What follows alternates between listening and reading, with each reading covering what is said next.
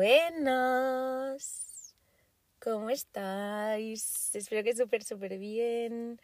Bienvenidas de nuevo una semana más a Hot Girl Talks. Yo soy Laia, pero bueno, ya lo sabéis. Ay, eso, espero que estéis también como yo, chicas, porque yo estoy hoy descansadísima.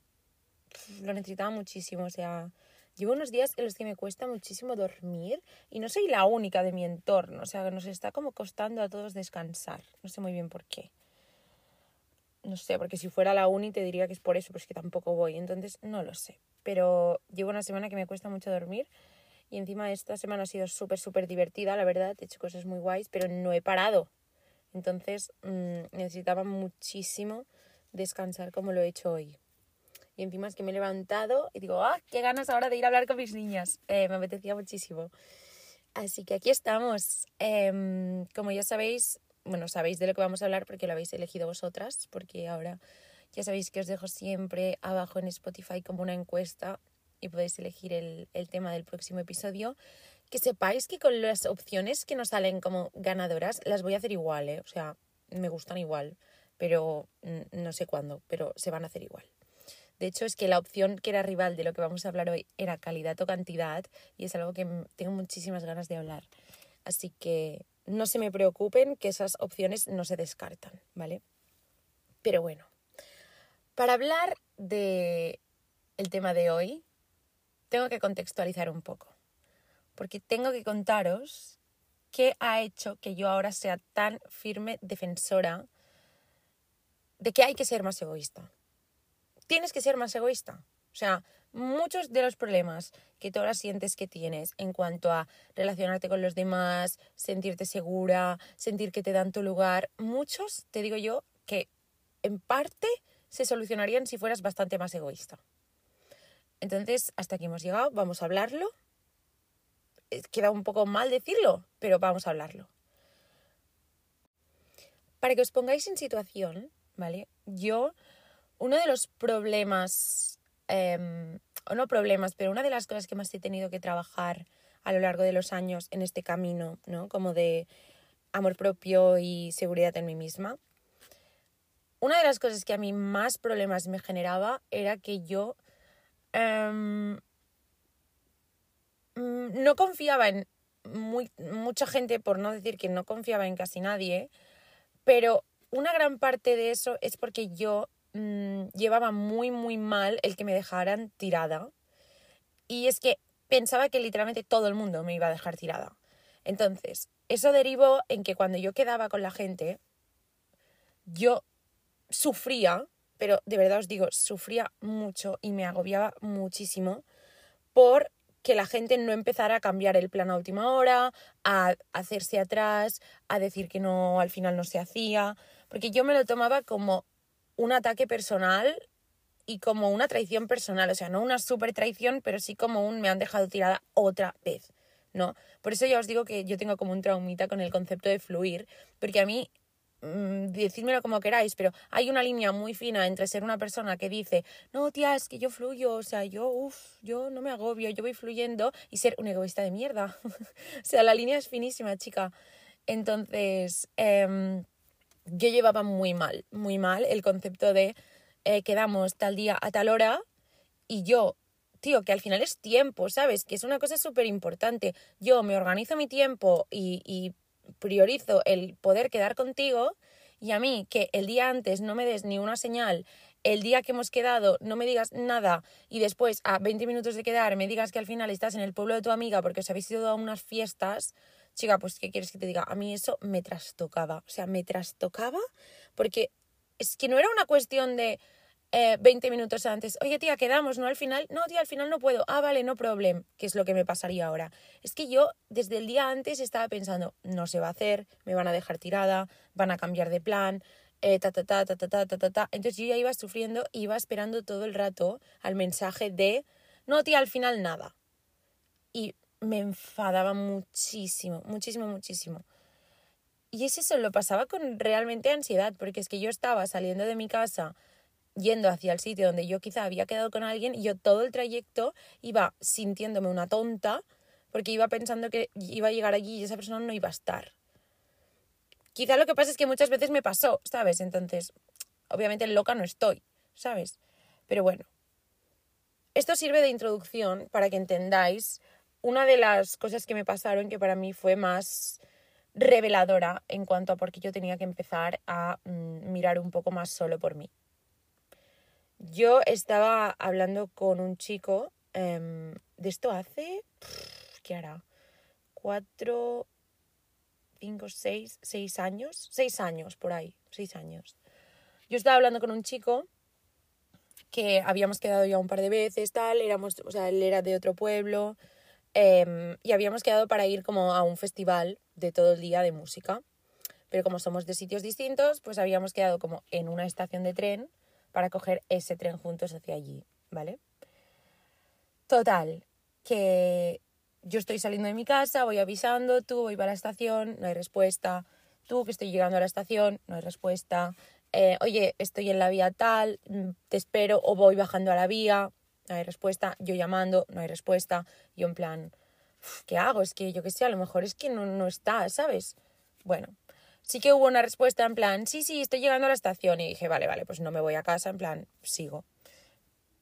Entro a la estación, tal, bajo a la vía, estoy esperando literalmente el tren, no hay respuesta, no hay respuesta, no hay respuesta, y pasa el tren. Y digo, ¿qué coño hago? ¿Sabes? En plan, no me voy a subir al tren si esta persona aún no ha llegado. O sea, mis nervios en ese momento estaban bastante por los aires. Eh, porque ya os digo, en mi cabeza era como, me está haciendo una broma, va a salir ahora la cámara oculta a reírse de mi cara de payasa y aquí no hay nadie, ¿sabes? Y dije, bueno, no voy a subir al tren porque yo qué sé, es que no, o sea, en mi cabeza era como, no está aquí, no ha llegado aún, llega tarde, bueno, pues no me subo al tren. Total, que no me subo al tren y de repente me dice, tía, ¿en qué vagón estás? Y yo, eh, a ver, no he subido al tren porque no me has dicho ni que estuvieras en la puñetera vía. O sea, llevo una hora y media diciendo de los pasos que voy dando y no me has dado ningún tipo de feedback y ahora resulta que has subido al tren. Me dice, tía, pensaba que había subido. Bueno, mi cara, chicas, o sea, ahora no lo veo tan grave, pero es que tenía, que ¿qué tenía yo? 16 años, claro. Y este chico tenía como 20, ¿sabes? O sea, me quería morir. Me quería morir la ira en ese momento, yo creo que ahí ya hubo una parte de mi inocencia que se rompió y dije, cabrón. O sea, ¿qué?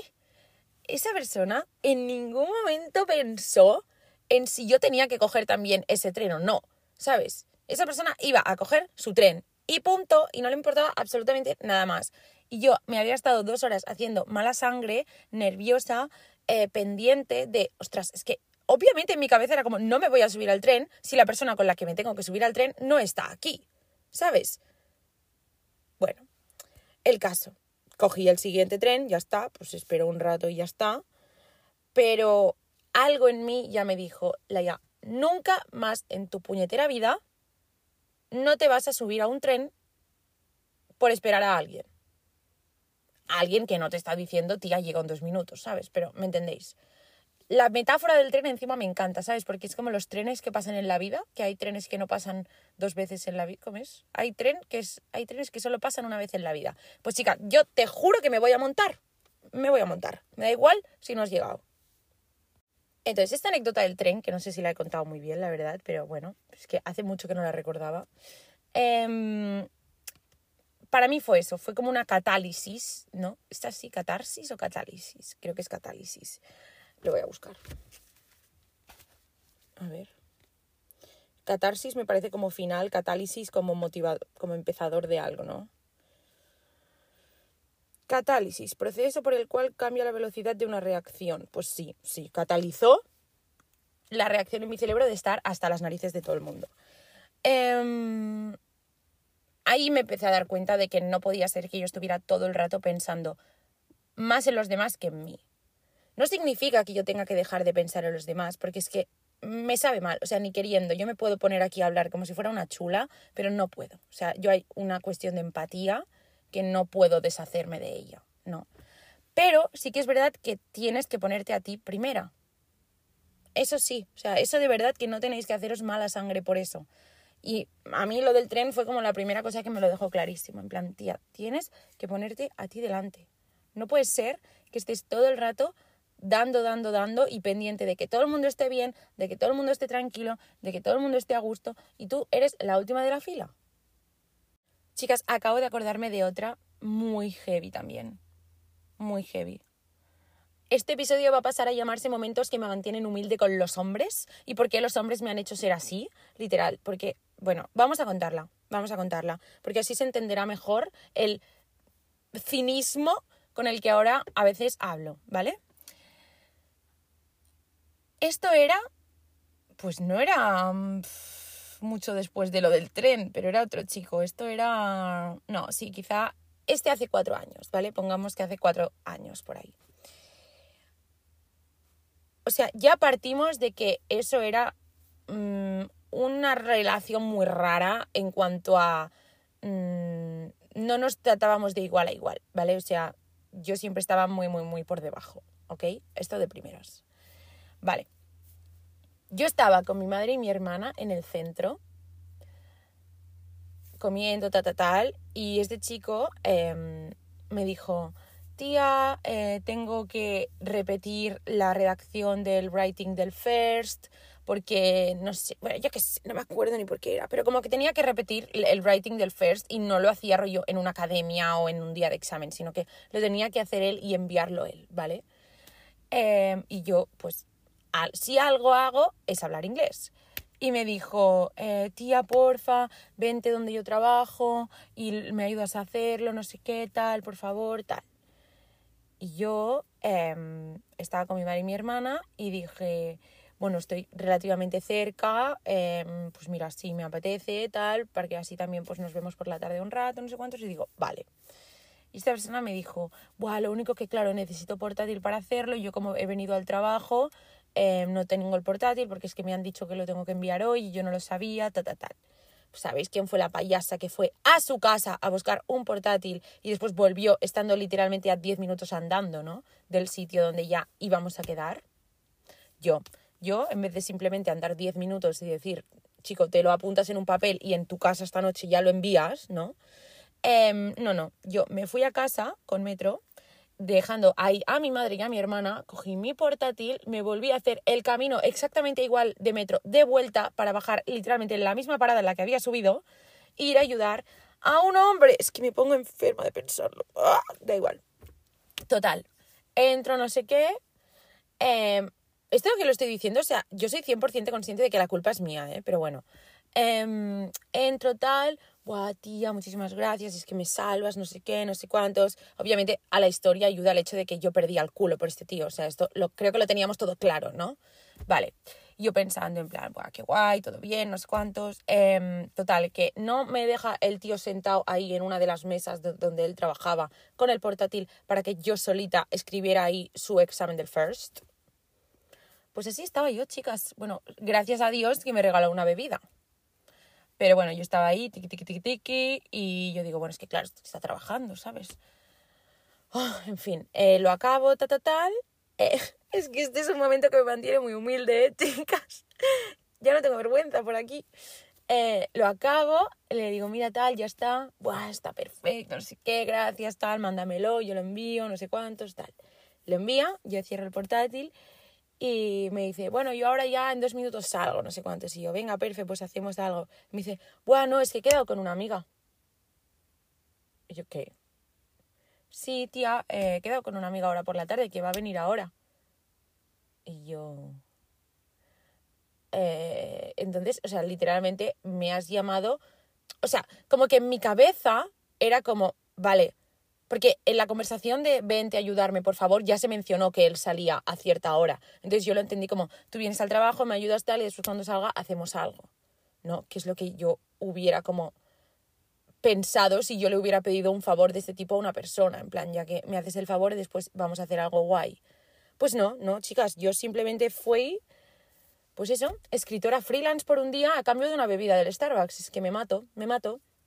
Bueno, se me quedó otra vez la cara de payasa Em, y fool me once, shame on you, fool me twice, shame on me. O sea, ya dije en plan, ya, ya está. O sea, aquí lo siento, pero eh, el problema eres tú que permites que te pasen estas cosas. Entonces, no, no, no, no, el tren no fue suficiente, em, ahora esto ya está. Bueno, después de estas dos anécdotas creo que ya entendéis por qué yo digo esto, ¿no? Ya está. creo, creo que eran necesarias para ponernos todas un poco en contexto. Esta cuestión de estar todo el rato dando, dando, dando sin cuestionarte era porque yo esperaba el mismo trato a cambio. O sea, 100%. Yo daba, daba, daba porque yo esperaba recibir lo mismo. Y cada vez que no recibía lo mismo, me sentía más tonta y me frustraba muchísimo. Y me venía muchísima ansiedad, la verdad. O sea, mi ansiedad social, que es como el ámbito más heavy en el que yo he tenido ansiedad en cuanto a relacionarme con la gente, es porque yo es que ya daba por hecho que toda interacción que yo tuviera con alguien acabaría con esa persona haciéndome algo así. 100%. Entonces me daba muchísimo miedo dar, dar, dar, pero por otro lado no paraba de dar, dar, dar porque también me daba miedo que me quedara sola. No, entonces era un círculo vicioso bastante feo en el que yo siempre acababa em, poniendo absolutamente todo por delante de mí misma. Por cierto, a los dos hombres que a mí me hicieron estas cosas, que los dos alguna vez me han escrito de la nada para decirme que escuchaban el podcast, os aguantáis por esta humillación pública, porque literalmente ahora soy Taylor Swift, entonces si tú me has hecho algo, yo tengo derecho a contarlo, ¿vale? Esto simplemente por aclararlo. Ay, chicas, de verdad, estoy poco centrada hoy. Ah, pero yo sé que somos muchas las que tenemos a veces esta sensación, bueno, yo ya no, pero esta sensación de que tú das, das, das, porque esperas recibir el mismo trato a cambio. Y cuando pasa el tiempo y ves que no, tía, que no, que la gente no tiene tan en cuenta los sentimientos de los demás, que la gente no siempre te tiene tan presente como tú les tienes a ellos, que no todo el mundo se pone en tu lugar como tú lo harías, pues eso es frustrante, porque no sabes muy bien por dónde tirar. Porque dices, ¿qué hago? ¿Me convierto en una persona 100% fría y calculadora y no doy ni media? ¿O qué hago? ¿Me convierto en un saco de boxeo y ya asumo que ese es mi papel en la sociedad y que todo el mundo puede dármelas? Es súper difícil. Entonces aquí es donde para mí entró el concepto de el egoísmo y em, le lavé la cara y empecé a pensar que era algo que desde pequeños nos habían dicho, no, no tienes que ser egoísta, no sé qué, tal, tal, tal, y un poquitín, un poquitín sí. Un poquitín sí, porque al final lo que no puede ser, por mucho que tú seas una persona amable, cariñosa, empática, comprensiva, genial, pero antes de nada vas tú. Eso, eso es sagrado. Antes vas tú. Porque obviamente sí que seguramente y ojalá que tengas a esas personas que tú digas, no, no, no, yo sí que esta persona, yo la llamo y esta persona está ahí para mí. Y yo esta persona, o sea, la energía que me va a devolver, a lo mejor no siempre estamos al mismo nivel, pero es hoy por ti mañana por mí. De verdad, ojalá que tengáis a alguien así en vuestra vida. Pero esas, estas personas son especiales, o sea, no es todo el mundo. Por eso cuando encuentras a una persona con la que consigues eso, es súper importante cuidarla, porque eso no es todo el mundo. O sea, la tónica general es que la gente mira por sí misma y punto.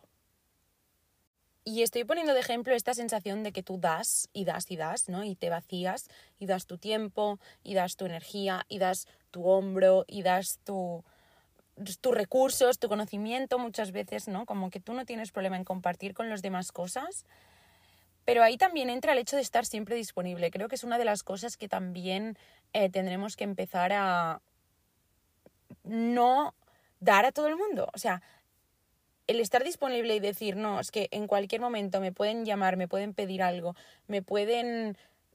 Yo estoy allí, ¿sabes? Yo no tengo ningún problema. Em, me piden que me adapte a algo, yo me adapto. Me piden que, que, me está, que me parece algo, me está siempre bien. O sea, nunca voy a pedir que por favor lo modifiquen para que a mí me beneficie en nada. No, tía, no. No, porque entonces la gente te va a poner esta etiqueta de mmm, Maripili siempre es flexible, Maripili siempre se adapta, Maripili le está siempre todo bien. ¿Y tú crees que cuando estén decidiendo algo van a tener en cuenta si a ti eso te puede ir bien o mal? No, porque ya van a dar por hecho que siempre te está bien. Si os dais cuenta, ambas cosas tienen mucho que ver con las expectativas que tú tienes de la gente. O sea, las dos. Tienen que ver con eso. Y por eso ahí yo creo que es donde está em, gran parte de la solución. O sea, para mí la solución tiene dos partes, que es la de hacia afuera y la de hacia adentro. La de hacia afuera es 100% rebajar tus expectativas sobre la gente.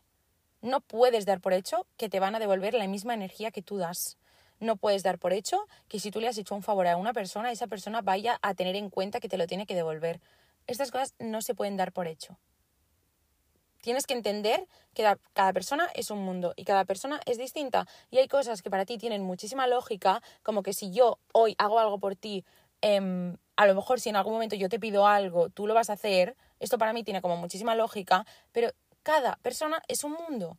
Entonces, el primer paso es empezar a no dar por sentado nada y rebajar muchísimo tus expectativas sobre la gente. Y ya lo dije, yo quería hacer un episodio enterito sobre esto porque es una de las cosas que más heavy yo tuve que hacer en su momento.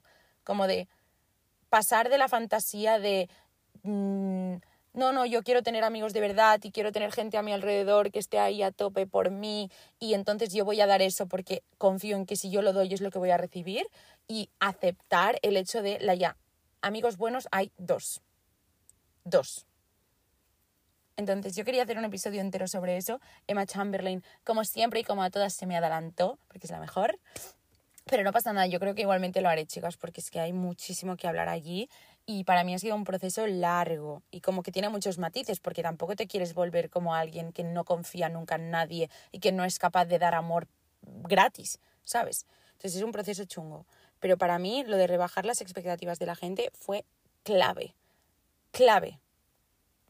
Y otra cosa clave, y que, bueno, esta para mí es la que os digo, es la parte de dentro y es la parte que lo cambia todo, es cuando tú no necesitas a nadie y cuando tú ya no te nutres de la validación externa. Chicas, has ganado la partida con eso. O sea, si llegas allí, has ganado la partida. Al final, tú piensa cómo actuarías en tu día a día si te la sudara olímpicamente lo que nadie pensara de ti. ¿Harías todo exactamente igual como lo haces?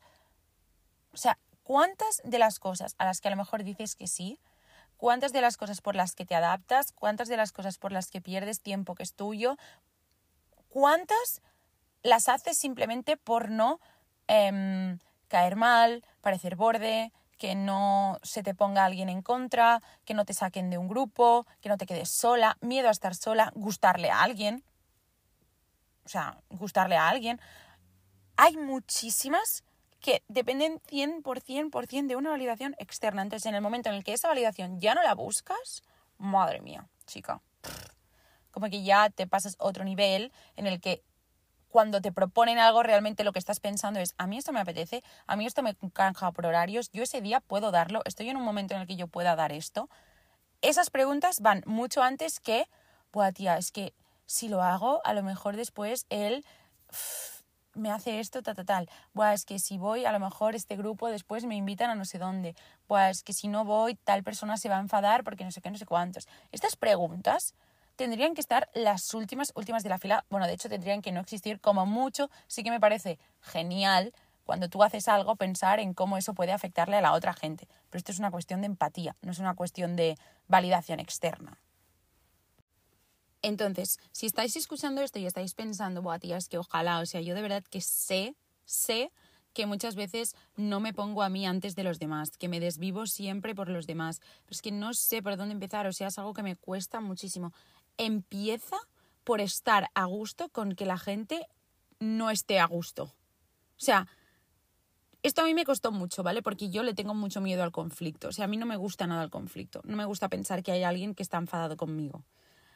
Pero he tenido que aceptar que no todo el mundo va a entender mis decisiones y yo no tengo por qué intentar que todo el mundo las entienda.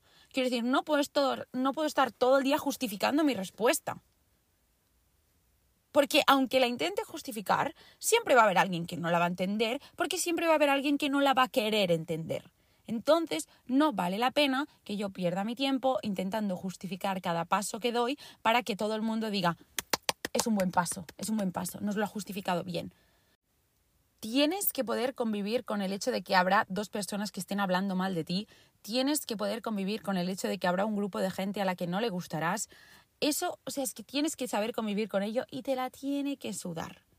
Porque eso hará que cuando a ti te pregunten algo, tú puedas decir no sin tener que después estar tres minutos justificando porque has dicho que no. Algo que también me ayudó muchísimo tanto para entender por qué a veces la gente se ponía a ella por delante de todo y yo sentía que no me estaban teniendo en cuenta, como para hacerlo yo, es dejar de tomarme las cosas como algo personal. O sea, eso es también clave, clave, clave. Porque tú cuando te lo tomas todo como un ataque, en el momento en el que alguien cambia de, cambia de planes a última hora, o se había comprometido a algo y a última hora no lo hace, o ves que alguien a lo mejor en una situación te decepciona por el hecho de que no ha pensado en ti como tú pensarías en esa persona. Eso también duele muchísimo. Cuando en vez de verlo como un ataque personal, como que te separas de la situación y piensas, a lo mejor esa persona de verdad no se acordó de que tenía que pensar en mí. A lo mejor esa persona ese día estaba en un punto en el que solo podía pensar en ella. A lo mejor esta persona no, ¿sabes? O sea, en el momento en el que no te lo tomas como seguro que pensó en que eso me iba a afectar y le dio igual. No des por hecho eso. O sea, de verdad, a mí esto me fue tan, tan, tan, tan bien. No tomarme las cosas como algo personal y entender que cada persona es un puñetero mundo. Y no he dado muchos más tips de cómo empezar a hacerlo, porque es que siento que cada uno va encontrando como su equilibrio, ¿no? O sea, tampoco quiero como dar tips, porque es que no es como que tengas que volverte una persona fría y calculadora y tener en una listita apuntada a la gente en la que sí que confías y la gente a la que sí que le puedes hacer favores sin esperar nada a cambio. O sea, no es esto, es simplemente que tú te vuelvas consciente, seas capaz en cualquier situación de ponerte a ti por delante, de escucharte a ti primera antes de escuchar a los demás y de que tu voz valga más. O sea, el ejemplo tan, tan, tan claro que yo he hablado mil veces con mis amigas de, tía, es que yo de verdad estoy todo el día haciéndolo todo, en plan, llego a casa, estoy cansada, de verdad que me apetece descansar, pero alguien me dice, tía, porfa, necesito quedar, vamos, y yo de verdad voy y después llego a casa reventada y pienso, ¿por qué narices has ido si tú no querías ir? ¿No? Es tan fácil como que tu voz pese más que la de esa persona y eso no significa que no la quieras, eso significa que a ti también te quieres. Y si esa persona de verdad te quiere, tú le puedes decir, oye, mira tía, lo siento, pero es que hoy estoy en este mood, hoy no voy a poder estar por ti como tú necesitas, casi que me quedo en casa. Y esa persona también lo tiene que aceptar, porque todos tenemos que aceptar que una persona se ponga a ella delante de cualquier otra cosa. Creo que aquí también no tenemos que creernos como que todo el mundo se tiene que desvivir con, por nosotros. Entonces, más que tips es que tú sepas lo que vales y no tengas miedo a pedirlo y no tengas miedo a dibujar líneas y no tengas miedo a eso, a que alguien pueda pensar que egoísta, pero en el fondo, pues no es que egoísta, en el fondo es, mm, bueno, sabe lo que vale y no se deja pisar y punto. Esto obviamente se puede extrapolar sobre todo al terreno laboral. Ya sabéis que yo no lo he dicho hoy porque lo he hablado en millones de episodios, pero en el trabajo es súper fácil que si tú empiezas a dar, dar, dar, allí ya nada para y la gente te coge como un manantial de bondad y la gente se aprovecha de eso. Y a mí eso sí que me da muchísima rabia, porque es un entorno en el que tú no tendrías por qué sentirte así, ¿sabes? Entonces, cuidado con eso y es un ámbito en el que creo que es súper, súper importante marcar como estos límites y es que yo preferiría en un trabajo que, de verdad, o sea, preferiría que la gente dijera, no, no, no, tía, a ya no se lo digas, que ya verás cómo se va a poner, que se nos va a picar, no sé qué. O sea, prefiero que piensen, es una borde, tío, mejor esto, no, no, no. Que no que digan, sí, tía, dáselo a Laia, que seguro que se queda un rato más y lo hace. De verdad, o sea, es que prefiero que me digan borde a que me digan tonta. O sea, es así. Entonces, hoy no me he extendido mucho porque ya lo he hablado en mil episodios, pero nunca es tarde tampoco para poner el límite. Seguramente, si siempre te has abierto y siempre has dado de ti, en el momento en el que empiezas a poner un límite, la gente al principio se va a sorprender y la gente al principio va a pensar, ostras, esta de repente, ¿no? ¿Cómo se ha puesto? Tal, tal, tal. Pero yo creo que siempre vale la pena sinceramente. Entonces, si mientras estabais escuchando esto, en vez de pensar en situaciones como de amistad o de relaciones interpersonales, pensabais en el trabajo, es la señal para que digáis algo, de verdad os digo. O sea, no pasa nada. ¿Y qué más? Poco más. Pues yo hablando media hora, ¿cómo que qué más? Pues ya está, chicas. Espero que os haya gustado. Espero que se haya entendido bien lo que quería decir. Espero que contestéis la encuesta que os dejaré hoy con los próximos episodios para la semana que viene, porque así es que, tías, podéis decidir, o sea, es mucho mejor. y nada más, eh, voy a hacer algo que nunca había hecho porque me da cringe, siendo sincera. Pero la semana pasada lo hice y fue bien. tías, yo la semana pasada os dije, chicas, si a alguien le apetece seguirme en Instagram, pues me haréis un favorazo porque es bastante vergonzosa la diferencia de seguidores que tenemos en Instagram y TikTok. Y pues mm, chica que lo noté, o sea, que realmente hubo gente que cuando empezó a subir como las escuchas del podcast vi una repercusión directa. Entonces, daros las gracias por, por ser tan amables, de verdad. Si aún no nos seguimos por Insta y no nos hemos visto las caras, pues yo os invito a que os paséis, es gratis, por suerte, de momento. Entonces, eh, eso, em, si os apetece, pues me podéis seguir por allí. Si no, pues chicas, nos vemos la semana que viene y hasta entonces cuidaros mucho, mucho, mucho.